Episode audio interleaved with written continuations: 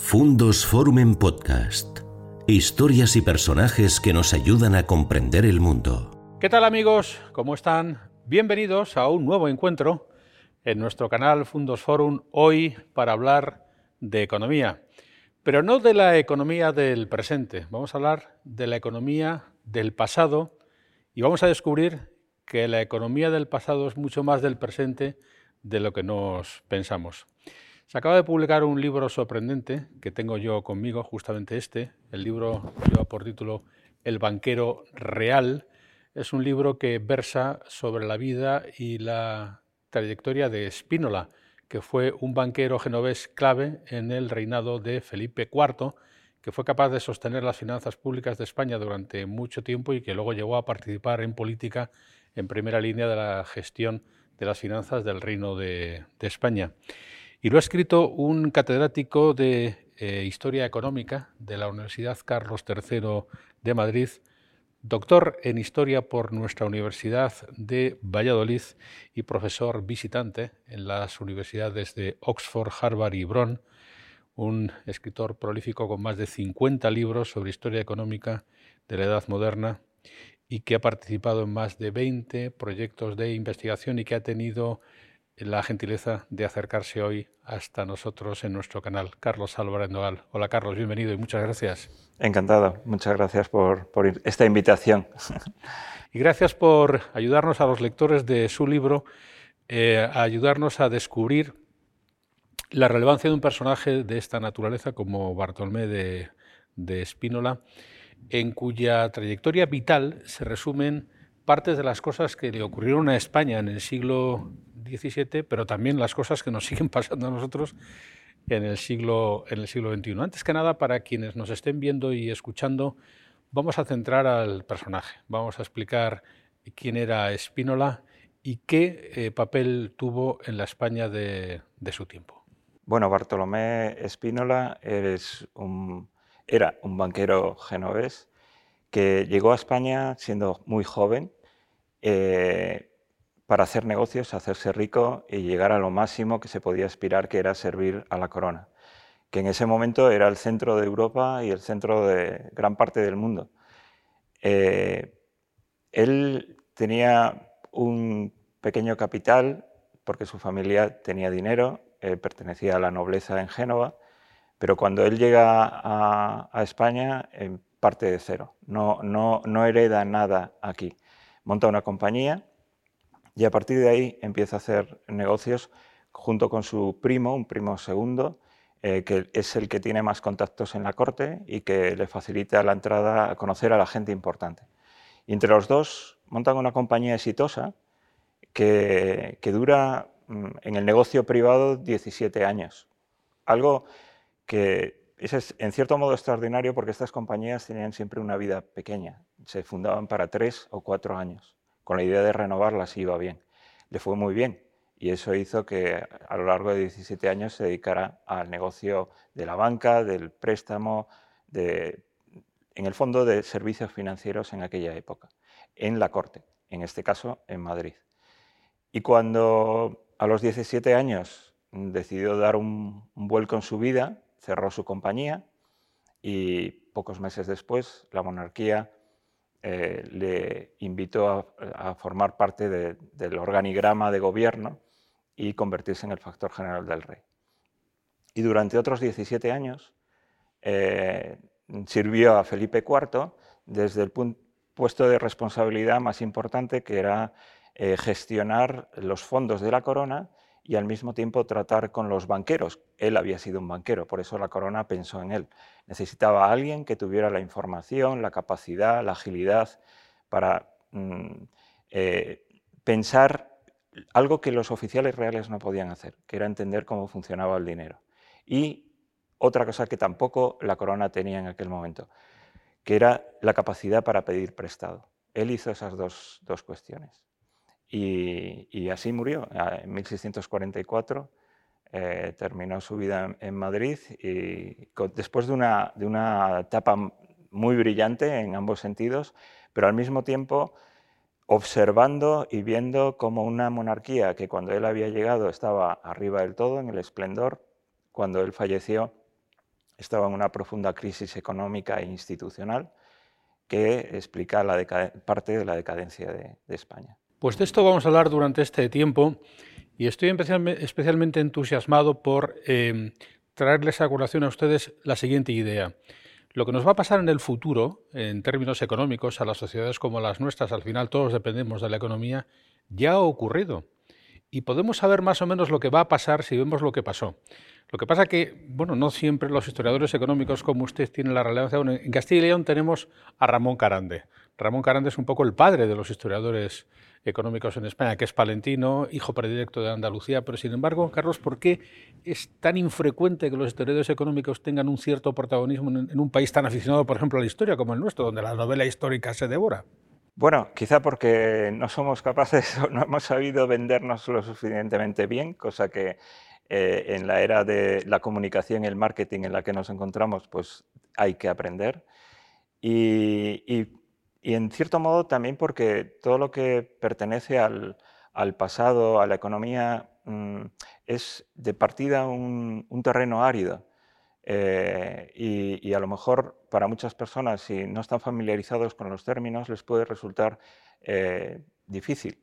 Sin embargo, mm, eh, por ejemplo, en el caso de Ramón Carande, su famoso libro Carlos V y sus banqueros, del que todos los historiadores económicos eh, los historiadores y los economistas hemos aprendido muchísimo, es, clave para, entender las finanzas del emperador Carlos V y, marcó como una tradición, un camino que después ha sido seguido por muchos otros investigadores.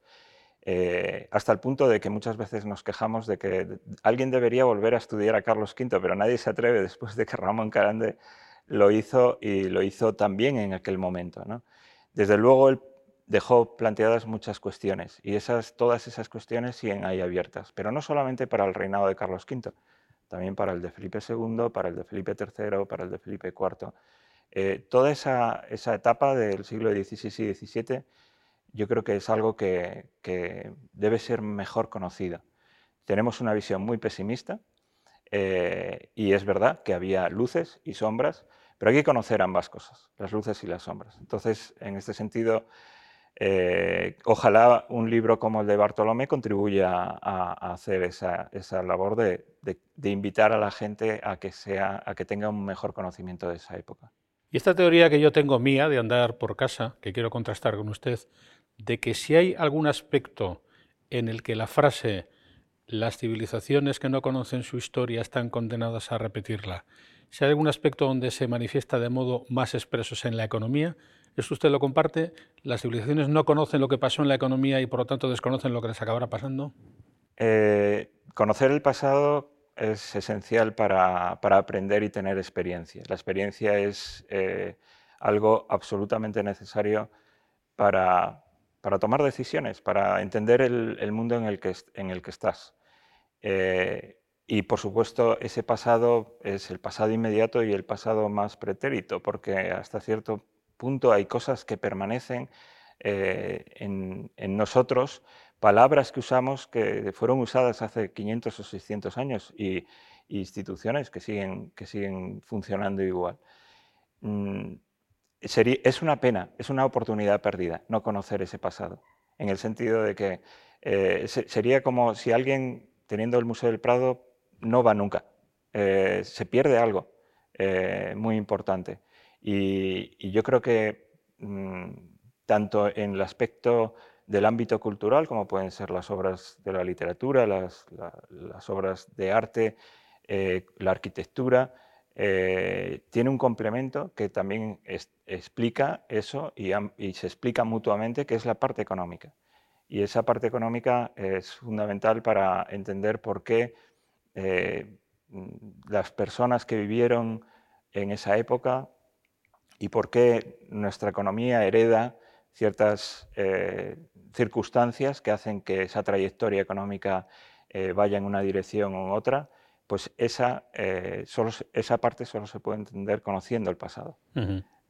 no solo en general los clichés, que son muy abundantes en la historia, sino en profundidad los detalles, porque son los que permiten descubrir, digamos, qué es verdad, qué no es tan verdad en cuando se habla del, pasado. Pues vamos allá, vamos a conocer, luego más tarde conoceremos un poco cómo funcionaba el entramado de financiación pública en España en ese momento, para que veamos que es más sofisticado de lo que nos creemos, pero vamos a ver paralelismos. Por ejemplo, Carlos, situación de inflación. La inflación en este momento es la carcoma que sigue deteriorando nuestras economías en, en el año 2023. Em, pero en, la época de Felipe IV, durante la faceta en la que estuvo con Espínola, también hubo un proceso inflacionario muy severo que afectó al vellón, ¿no? Sí, eh, había un proceso, mm, en, eh, se suele llamar la revolución de los precios, todo un proceso de inflación que se dio en el siglo anterior. Eh, cuando se descubre América llegan metales preciosos, sobre todo plata, y, llegan en miles de toneladas al final y eso implica aumentar la cantidad de dinero que hay en la economía y eso genera inflación. Pero lo llamamos revolución de los precios, en realidad la inflación durante todo ese siglo fue, se calcula entre el 1,5, aproximadamente 1,3, 1,5% anual. Eh, comparado con la inflación que tenemos hoy, no lo llamaríamos revolución pero es verdad que para aquella época y sobre todo con un sistema metálico, la inflación era prácticamente cero durante muchísimo tiempo. Hay que recordar que el dinero valía lo que valía el metal, que lo no era fiduciario, por decirlo así, ¿no? Eso es. Eh, había, tienes un valor en la moneda que lo marca eh, la acuñación de la propia moneda, que está expresado en el valor monetario de la época, en este caso reales, en el caso castellano eh, en, La Plata eh, y, tienes un valor intrínseco que es el contenido y la fineza del metal que tiene esa moneda. Eh, más plata en esa moneda pues tiene más valor, menos plata o, aleación con otra, otro material le da menos valor. Luego había una de cobre, ¿no? Y luego estaba la moneda de cobre.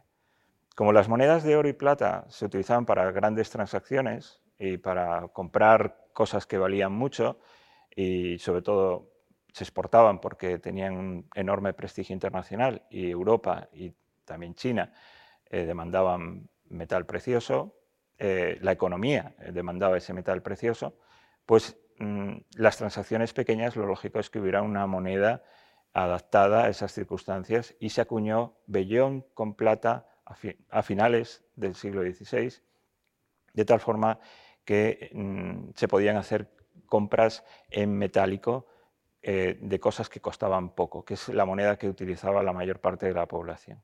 Pero en un momento determinado, eh, dadas las necesidades de ingresos que necesitaba la corona, a partir de 1600, eh, una vez agotados otras opciones, la monarquía decidió acuñar vellón, o sea, moneda de cobre puro, sin aleación de plata.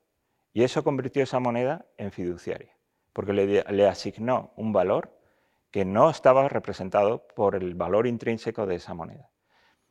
Esto era una gran idea, eh, porque la moneda fiduciaria, que es la que nosotros utilizamos hoy en día, sabemos la utilidad que tiene y la utilizamos todos los días y nos va muy bien. La economía funciona muy bien con esa moneda. El problema que tiene la moneda fiduciaria es que tienes que respetar las reglas. Es decir, tienes que usar o fabricar la moneda que necesita la economía, no utilizar la moneda para eh, eh, los ingresos de la corona o las necesidades que puedas tener a corto plazo. Lo que hizo la, monarquía a partir de 1600 es fabricar moneda no para la economía, sino para sus necesidades financieras. Y entonces fabricó tanta que hundió su prestigio. La gente dejó de creer que esa moneda de tres maravedís valía tres maravedís, eh, y entonces cuando pagabas con moneda de vellón, con moneda de cobre puro, te decían, si me pagas con cobre, tienes que pagarme dos veces más, tres veces más, darme tres monedas, porque yo las voy a cambiar por plata, pero a mí hay tantas monedas de cobre que para poderlas cambiar por plata necesito tener más. Y eso hizo que los precios de, las personas, las cosas que se vendían en cobre, en moneda de vellón, subiesen. Y quienes tenían no tenían acceso a la moneda de plata, es decir, la mayor parte de la población que usaba monedas de cobre, pues vieron cómo los precios de los alimentos, los precios de, los textiles, cualquier precio se, disparó. Y eso generó una parálisis en el comercio eh, muy importante en momentos muy puntuales del, reinado de Felipe IV, sobre todo, porque es cuando la gente se dio cuenta de que la monarquía estaba manipulando la moneda. Ahora iremos a las causas de eso en ese momento, pero antes, paralelismo, eso nos acaba de ocurrir. En los años 90 la peseta fue eh, víctima de procesos de devaluación precisamente porque no éramos capaces de respaldar el valor en mercados internacionales y cuando nos hicimos con el euro, que ya no se puede devaluar, sigue habiendo devaluaciones intrínsecas, que es el riesgo el riesgo país. Los países si tienen más deuda les cuesta más dinero que te presten dinero, o sea, tal cual lo de hoy en día, ¿no? Lo del bellón, tal cual. Bueno, eh, con, las diferencias que tienen, son monedas diferentes y el sistema monetario es distinto, eso también es verdad, porque Hoy eh, nuestro sistema monetario es, eh, valor fiduciario y tenemos instituciones que además lo regulan y que, en, este, en este caso tenemos, por ejemplo, el Banco Central, cosa que no existía en aquella época. Y en ese sentido hay matices diferentes. Lo que, ocurre es que mm, la tentación de utilizar la moneda fiduciaria que hoy tenemos para tapar agujeros en el presupuesto de los estados ha estado ahí y siempre está ahí. Es una tentación y es muy sencillo. Si no se respetan las instituciones, pues es muy sencillo recurrir a, fabricar dinero eh, o a generar deuda, que también genera inflación, eh, como una forma de resolver los problemas. Y claro, hoy no fabricaremos monedas de bellón, eh, pero podemos utilizar la misma política mm, si, eh, digamos, no respetamos las normas que hacen que la economía funcione bien. Por cierto, ¿la consecuencia cuál fue? ¿Quiebra del Estado español en el siglo XVII? Se quiebra eh, en el sentido de que los créditos que pide la monarquía se reducen, la corona pierde la capacidad de pedir prestado, los inversores nacionales y extranjeros dejan de comprar deuda pública porque no se fían. Si compras un título que te van a pagar en, dinero y ese dinero nadie sabe el valor que va a tener ni hoy ni dentro de un tiempo, pues eh, nadie compra esa deuda. Y si nadie compra la deuda, pues eh, la corona cuando tiene necesidad de gastar, si no recauda más, que estaba al límite de su capacidad de recaudación, porque hay que decirlo también, la economía se está, está en decadencia, se está frenando, pues entonces se encuentra sin la capacidad de poder eh, pagar. Y, eso implica un deterioro institucional muy grande, porque al fin y al cabo, eh, aunque en aquel momento no hay un estado del bienestar y las instituciones políticas son distintas que las actuales, pero mm, si lo pensamos bien, lo que hacía, lo que daba estructura a, la economía de, España en aquel momento es la monarquía. Eh, y, en cierto modo, si pierdes esa, estructura, pues eh, se deteriora todo lo que hay alrededor. Vamos a seguir avanzando en esto, que es muy interesante con el libro de Carlos, porque, claro, en realidad en ese momento lo que habían eran enormes necesidades de financiación, ¿eh? porque había guerra en Flandes, porque la corona gastaba, gastaba mucho. ¿Qué llegaron a hacer en esa época, Carlos, para conseguir dinero? Llegaron a vender pueblos y a fundir la plata de las casas. La forma de que un Estado consiga dinero es a través de la vía de los impuestos, esa es la forma mm, tradicional. Eh, mm, pero cuando los impuestos ya son demasiado altos, se han subido todos, y, hay otro problema, que es que mm, eh, la monarquía quiere cobrar impuestos, pero, pero la gente tiene que pagarlos. Eh, tiene que querer pagarlos y para eso tiene que entender que, para qué son los impuestos, a dónde se va el dinero. Y, esa, eso, eh, cuando los impuestos empiezan a subir y sobre todo empieza a gastarse ese dinero fuera de Castilla, los castellanos dicen no queremos seguir pagando, queremos que si pagamos el dinero se gaste en Castilla. Eh, lógicamente la corona, la monarquía hispánica, es una monarquía compuesta, así la han denominado los historiadores, porque se componía de distintos territorios en Europa y en América. Y esos territorios, cada uno con sus instituciones, eh, requerían pues, mm, unos gastos y una defensa en este caso también, porque había otros competidores. Había que defender los mercados, había que defender las ciudades, había que eh, conquistar eh, o hacerte fuerte. Y eso implica la guerra e implica gastos en el exterior. Castilla era una pieza dentro de la monarquía hispánica, pero era una pieza clave porque la mayor parte de los ingresos de la monarquía proceden de Castilla. En Castilla la monarquía tiene superávit, mientras que en otros territorios eh, eh, prácticamente todo lo que se recaudaba estaba hipotecado por la deuda. Entonces, durante muchos años la monarquía tira de los impuestos en Castilla hasta que llega a un límite en el que, como en otros territorios, pues no es capaz de extraer más. La historia que sigue a continuación es cuando no puedes cobrar más impuestos, entonces empiezas a manipular o utilizar distintos mecanismos para recaudar, eh, ingresar más. Y esos mecanismos para ingresar más van por la emisión de más deuda pública, por la manipulación de esa deuda pública, por la utilización de la moneda para el, llamado impuesto inflación, para generar ingresos. Fabrico moneda, ya tengo dinero, pero eso genera una tremenda inflación, mm, da igual. Eh, y después la venta del patrimonio real, que es el, patrimonio de la monarquía, que son pueblos, que son jurisdicciones, que son eh, impuestos incluso. En lugar de cobrarlos la propia monarquía, la monarquía los vende para tener hoy el dinero que podría recaudar pues, en 20, 30 o, incluso a perpetuidad, porque es como se vende. O sea, el, gobierno, conde duque de Olivares lo que hacía era cogía Villanueva de la Serena y se la vendía a un particular y con el dinero obtenido se financiaba. Y ese particular era el dueño del pueblo.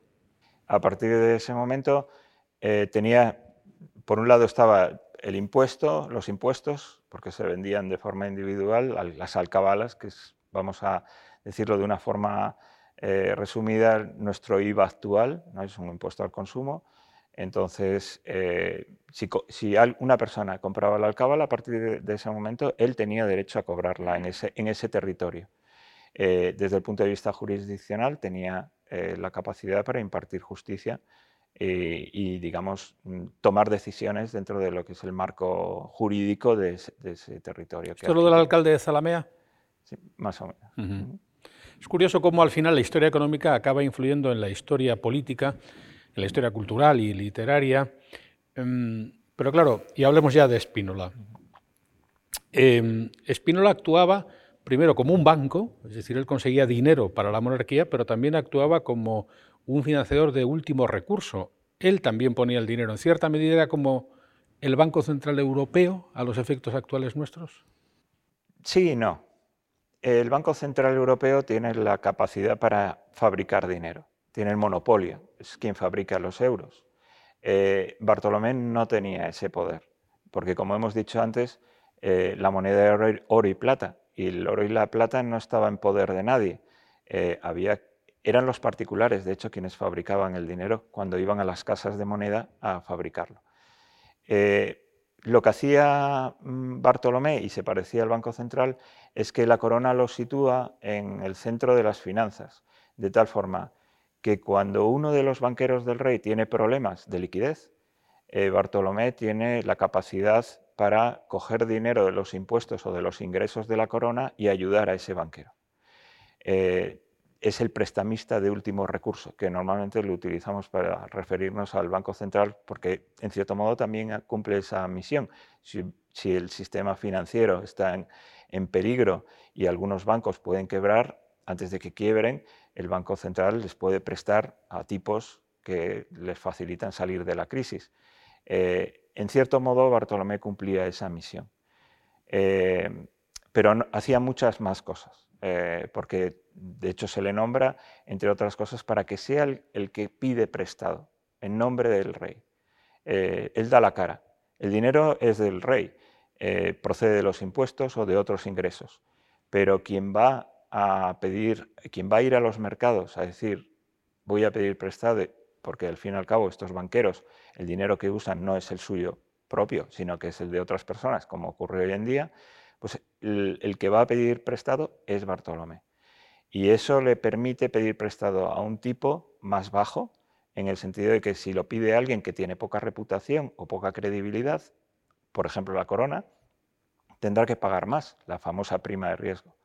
Pero si lo pide un banquero del que todo el mundo se, fía, pues es más sencillo conseguir crédito en cantidad y además a precio más bajo. Sin Bartolomé, durante esos años al frente de la Factoría General, la monarquía no hubiera conseguido la capacidad de financiar, el, nivel de financiación del que disfrutó durante esos 17 años. Luego es curioso porque este hombre que financiaba eh, a la monarquía que luego fue fichado por la propia monarquía, era europeo, era genovés. Y es algo muy español tenerles manía a aquellos que nos hacen bien.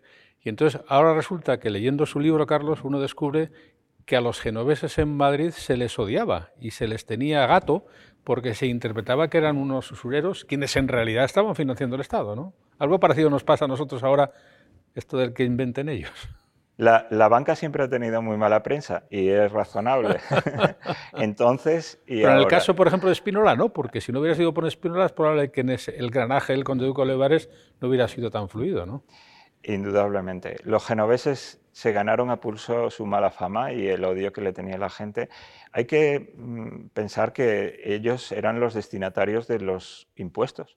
Si la gente se quejaba porque los impuestos eran muy altos, eh, todo el mundo sabía que el, rey, la corona, se estaba, estaba, utilizando ese dinero que estaban pagando de impuestos, se lo acababa dando a los banqueros.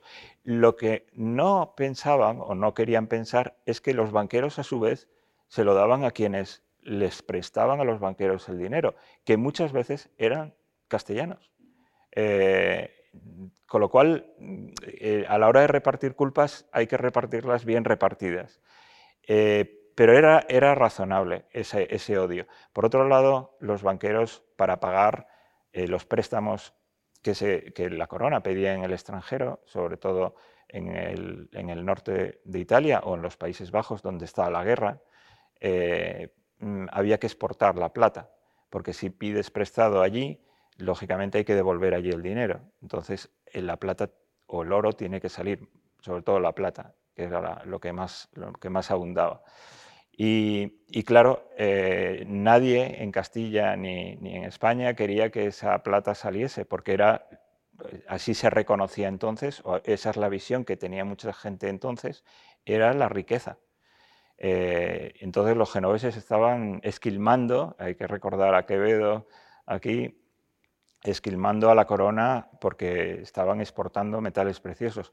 Pero es verdad que lo hacían porque la corona se lo pedía en cierto modo. Pero claro, eh, si Spínola hubiera estado un día caminando por la calle, eh, de camino se habría podido encontrar pues, con Francisco de Quevedo, con eh, Velázquez, con Lope de Vega, con Góngara, que vivía en, Córdoba. Estamos hablando de una etapa brillantísima de la cultura española, tenida por el siglo de oro en su remate. Pero en términos económicos no era tan brillante, ¿no? El Estado no se podía financiar. Primero, él, vivía en la zona de Madrid que hoy llamamos el barrio de las letras. Eh, tuvo varias casas, vivió siempre de alquiler.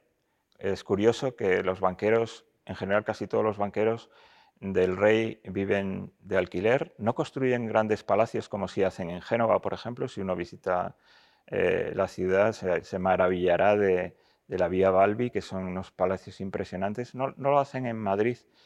Eh, señal de que sus negocios son efímeros, de que saben que ellos están temporalmente ahí. Digamos, estar en el centro de lo que es en Madrid, eh, donde está, eh, por ejemplo, una de las, de las aficiones de, Bartolomé era el teatro. Y vivía en la calle, al final casi de su vida, vivía en la calle Prado, que está a dos pasos de uno de los teatros de comedias más importantes de Madrid, Teatro del Príncipe. Y, vivía precisamente muy cerquita de uno de los mentideros donde se reunían quienes escribían, los escritores, los actores y quienes comerciaban con, obras de teatro, con lo cual era un buen lugar porque un banquero tenía que estar enterado de todo lo que se cocía en la corte, porque al fin y al cabo prestaba a personas que tenía que saber dónde estaban y qué hacían, y si podían pagar o no lo iban a hacer. Y saber todos esos chismes eh, mm, requería estar en los lugares eh, precisos. El teatro era uno de ellos, la calle era otra de, los lugares donde los banqueros eh, solían estar y Bartolomé en, concreto. Esa riqueza cultural, porque llamamos al siglo XVII el siglo de oro español, y, esa riqueza, ese siglo de oro son obras de arte, eh, tanto pictóricas como de escultura, como arquitectura, como literatura.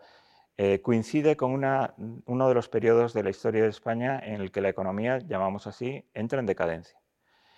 Eh, pero es una decadencia de, de, un, de, una monarquía que está arriba del todo, por eso es decadencia. nuestra visión negativa muchas veces es que pensamos que esa decadencia, la monarquía está en una situación totalmente eh, desastrosa.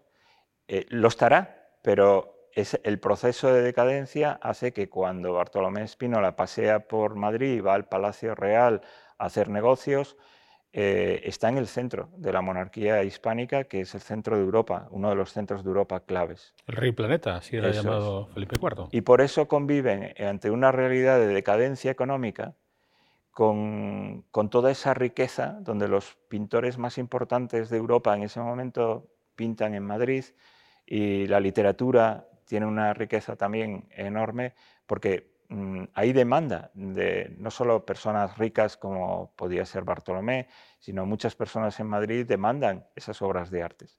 Y, e, esos habilidosos escritores en aquel momento eh, pues mm, tenían la necesidad de encontrar mecenas que financiaran eh, dedicarse al arte y por lo tanto estaban en el lugar correcto, en el lugar donde había dinero. El Quijote está dedicado al duque de Osuna, si no me equivoco. Eh, porque los escritores lo que hacían es que se financiaban a través de, terceros. Eh, Lope de Vega escribió 300 y pico obras en horas 24, pasaban de las musas al teatro, pero en esta época eh, voy a destacar dos cosas de Spínola que quizá nos siguen faltando en este momento en España, en este esfuerzo mío por hacer ese paralelismo, si es que cabe. Era muy riguroso, según usted describe en el libro, incorruptible. Era un tipo que dos y dos son cuatro y pagaba lo que debía y por eso se ganó la confianza. Hablemos de esto, que a veces nos falta. Y luego otra segunda faceta muy relevante, y usted antes lo ha señalado. Tenía mucha información. Era capaz de evaluar la situación de España, la duda de España, así ocurrió, mejor que, el propio Conde Duque de Olivares y su equipo. La información es es poder y ese era su poder. ¿no? Hablemos de estas dos facetas que a veces nos faltan. Por ejemplo, en la crisis financiera, cuando estalló la burbuja en España, eh, antes del 2010, algunos inspectores y algunos economistas del Banco de España insistían en que había una situación de preburbuja, que nadie hizo caso.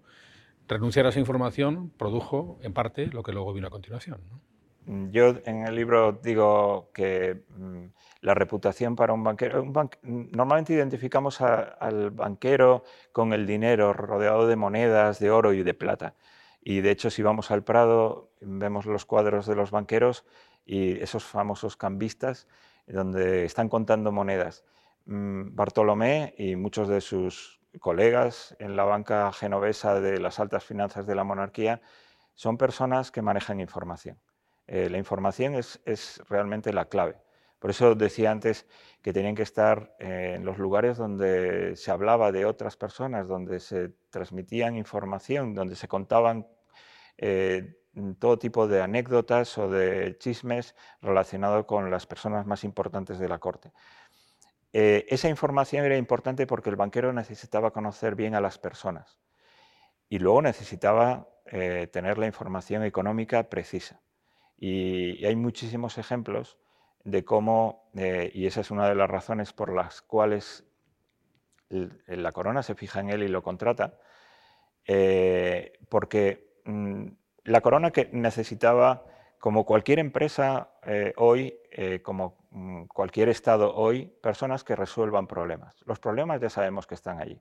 Y la monarquía en el siglo XVII tenía muchísimos.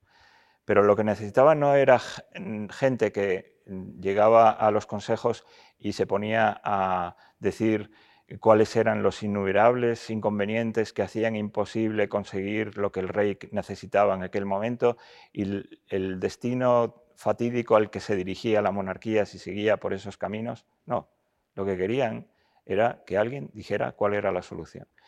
Y Bartolomé destacó porque siempre que pudo intervenir era capaz de decir, pensar en soluciones, en buscar la forma de resolver el problema.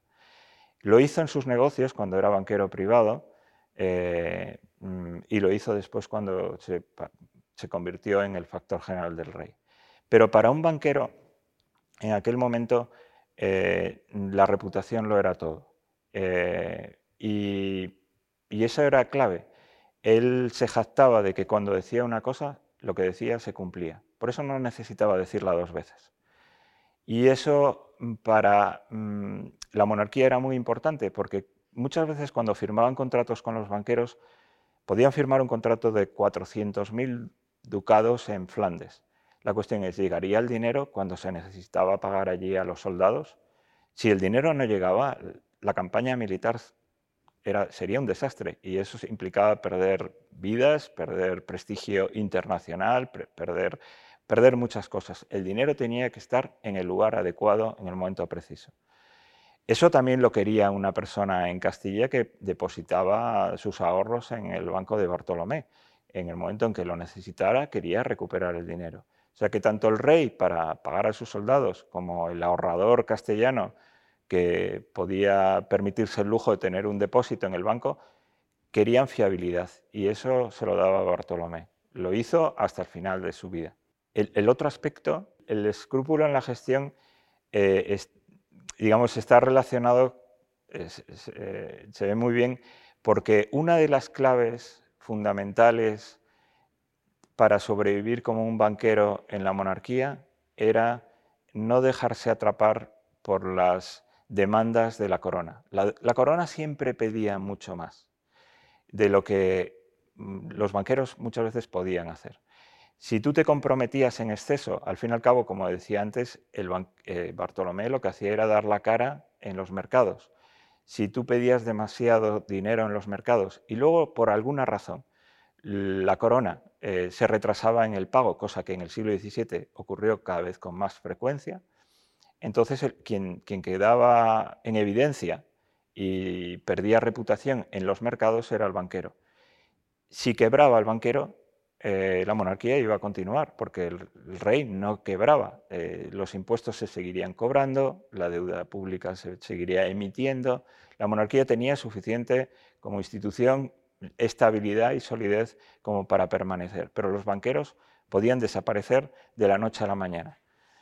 Bartolomé fue muy cauto en este sentido y aprendió mucho de su negocio privado porque fracasó en algunas de las operaciones que realizó y eso le permitió mm, tener experiencia y cuando entró a servir al rey fue capaz de decir que no en algunos momentos. De hecho, en el libro cuento un momento crítico que en el que toda la corte se le echa encima porque él se niega a, prestar esos meses y nadie entiende por qué. Eh, y, incluso se acaba recurriendo al embajador de Génova para que vaya a verle y que le pregunte qué le pasa. Eh, mm, y la razón, al final, es que un banquero no puede decir que tiene problemas. Eh, tiene que dar siempre la cara de que está perfectamente cubierto. Entonces, él no quería contar que sus correspondientes en Génova le habían dicho, mm, tenemos un descubierto muy grande, hasta que no se cierre, mejor no sigas contratando crédito. Y, eh, eso lo que hizo a, Bartolomé es simplemente desaparecer durante unos meses. De tal forma que de esa forma no tenía que mm, decir que no quería prestar ni tenía que explicar por qué. Cuando recuperó el crédito, volvió a, prestar.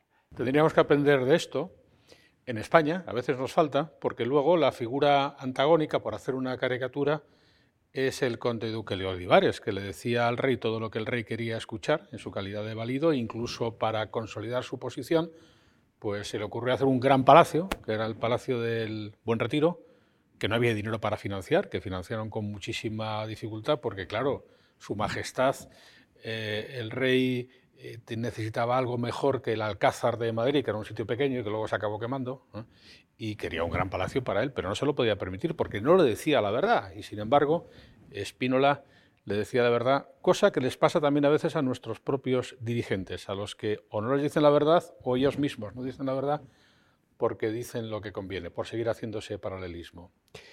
Hay una cosa que me ha sorprendido de la lectura del libro de Carlos Álvarez Nogal, eh, y es cómo de sofisticadas eran las finanzas en ese momento y cómo el sistema financiero eh, actual es en alguna medida muy parecido al de aquel entonces. Era un sistema muy complejo ¿no?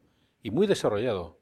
Sí, eh, una monarquía con eh, los territorios que manejaba, la distancia, eh, las diferentes instituciones, porque cada territorio, la corona de Castilla, la corona de Aragón tiene sus propias instituciones, tiene su propio sistema monetario, Flandes, Milán, Nápoles, mm, hasta 1640 eh, Portugal, son cada uno de forma independiente, tiene una enorme complejidad. Y, esa complejidad eh, política e institucional, cuando la, estudiamos, eh, mm, se refleja también en la economía. la economía ah, no es, mm, digamos, no utilizaban entonces los instrumentos que tenemos hoy. Claro, no existe WhatsApp, no tienen ordenadores, eh, no pueden llamar por un teléfono móvil y, dar órdenes de forma inmediata, pero las necesidades de esa sociedad compleja desde el punto de vista económico son igual de complejos. Cuando se pide eh, prestado, pues hay que encontrar fórmulas que hagan que eh, los que prestan tengan esos incentivos y, y los ahorradores que en lugar de tener el dinero escondido o guardado en su casa en una caja, pues que ese dinero esté en funcionamiento y que, que beneficie a, quienes lo usan, porque para eso está el dinero, para hacer transacciones. Y, eso puede beneficiar a las dos partes, también al dueño del dinero, pero para eso hay que generar confianza.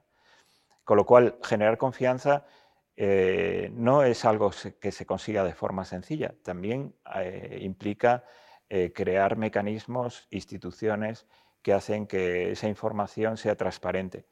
Y eso es lo que más confianza da a las personas. por ejemplo, una de las cosas que me llamó la atención investigando sobre Bartolomé es que cuando un banquero tenía que estar en la corte, no podía irse de vacaciones.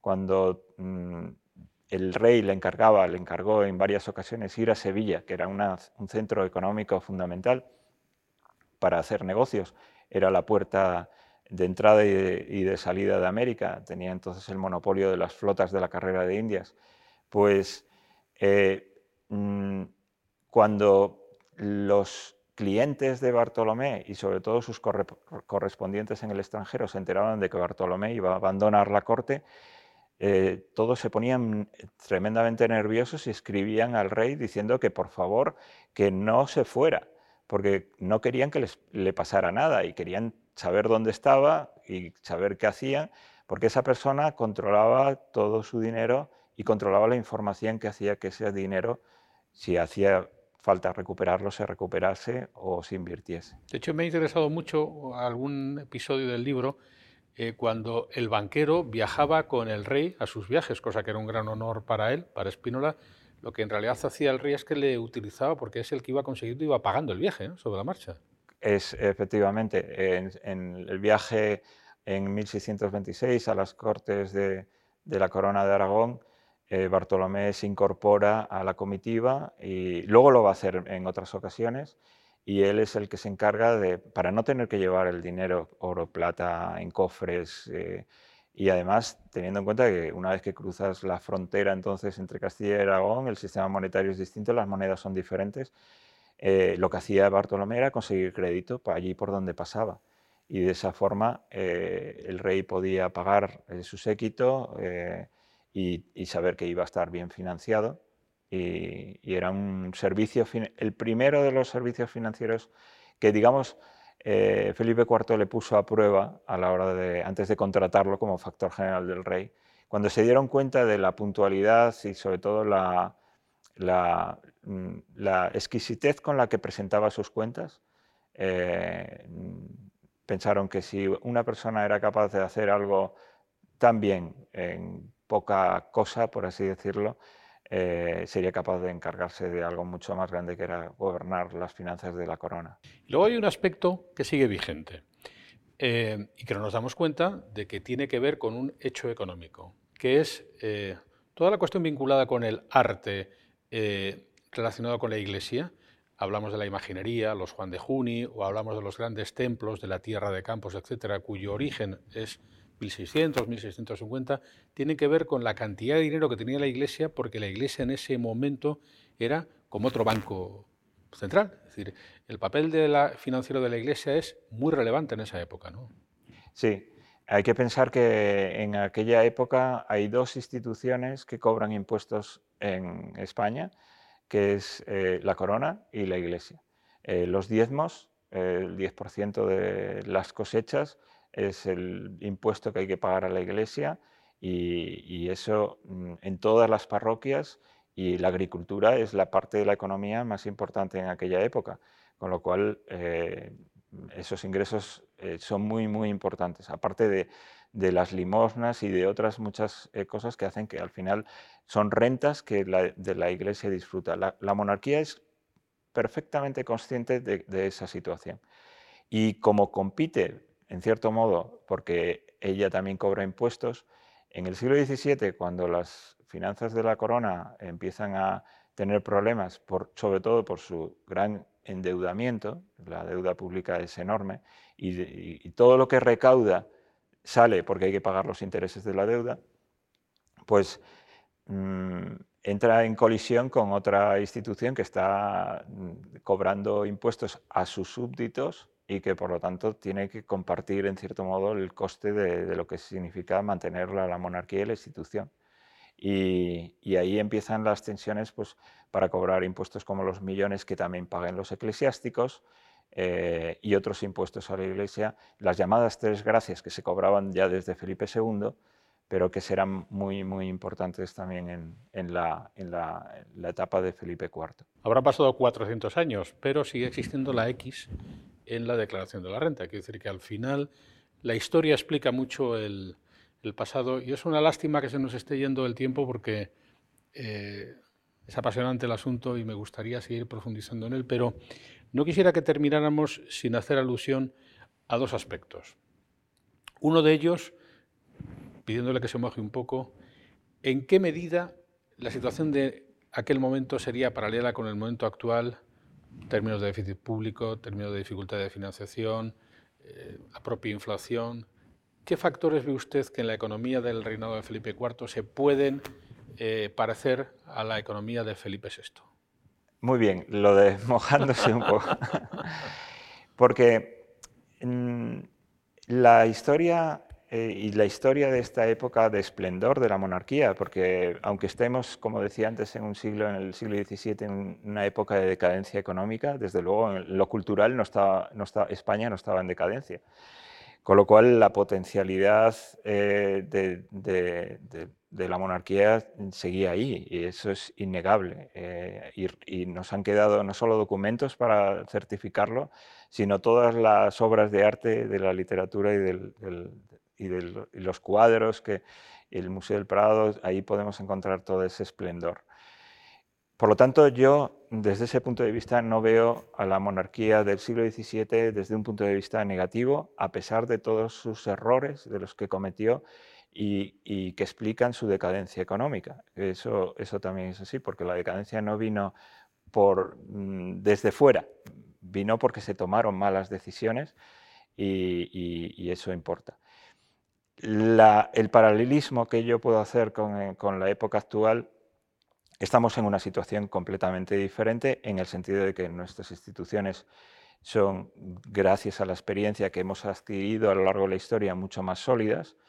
Eh, por lo tanto, nuestra economía también circula en, una senda de, digamos, en el que podemos pensar que hacia el futuro eh, es optimista, eh, habrá siempre crisis eh, y por lo tanto mm, no, esas crisis no nos deben llevar como no le llevaron a Bartolomé a pensar de una forma pesimista, pero sí es verdad que cuando llega una crisis eh, hay unos que no la notan y muchos que la notan mucho. Y esa mala distribución de la riqueza pasaba en el siglo XVII y se acentuó, en cierto modo, y pasa hoy en día. Y lo importante, mm, desde mi punto de vista, a la hora de, aprender de ese pasado, es que mm, hay mm, consensos o ideas que a la hora de manejar la economía tienen que estar siempre muy claros, que es eh, el respeto hacia las normas y la seguridad jurídica, eh, el, pensar en el largo plazo, porque mm, eh, uno de los errores de la monarquía de Felipe IV fue pensar en el gasto inmediato, en lo que hay que gastar mañana. Y para eso se hacen o se toman las medidas confiscatorias que hagan falta. Manipular la moneda, em, emitir deuda pública que luego no se paga.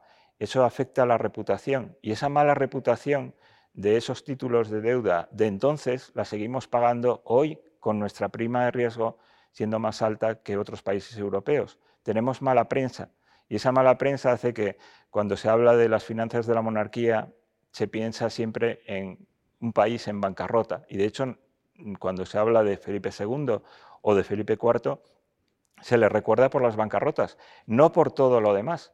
Y eso es una catástrofe.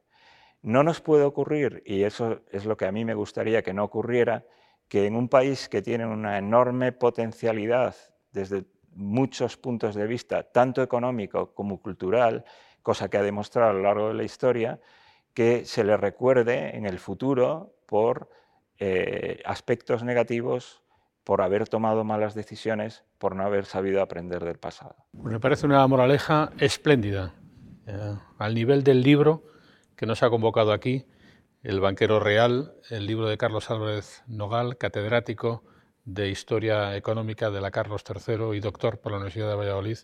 Ha sido un gusto recibirle aquí en nuestro canal Fundos Forum. Será un gusto para quienes tengan oportunidad de leer el libro y seguir en conversación con usted en otra oportunidad. Gracias, Carlos. Pues muchísimas gracias.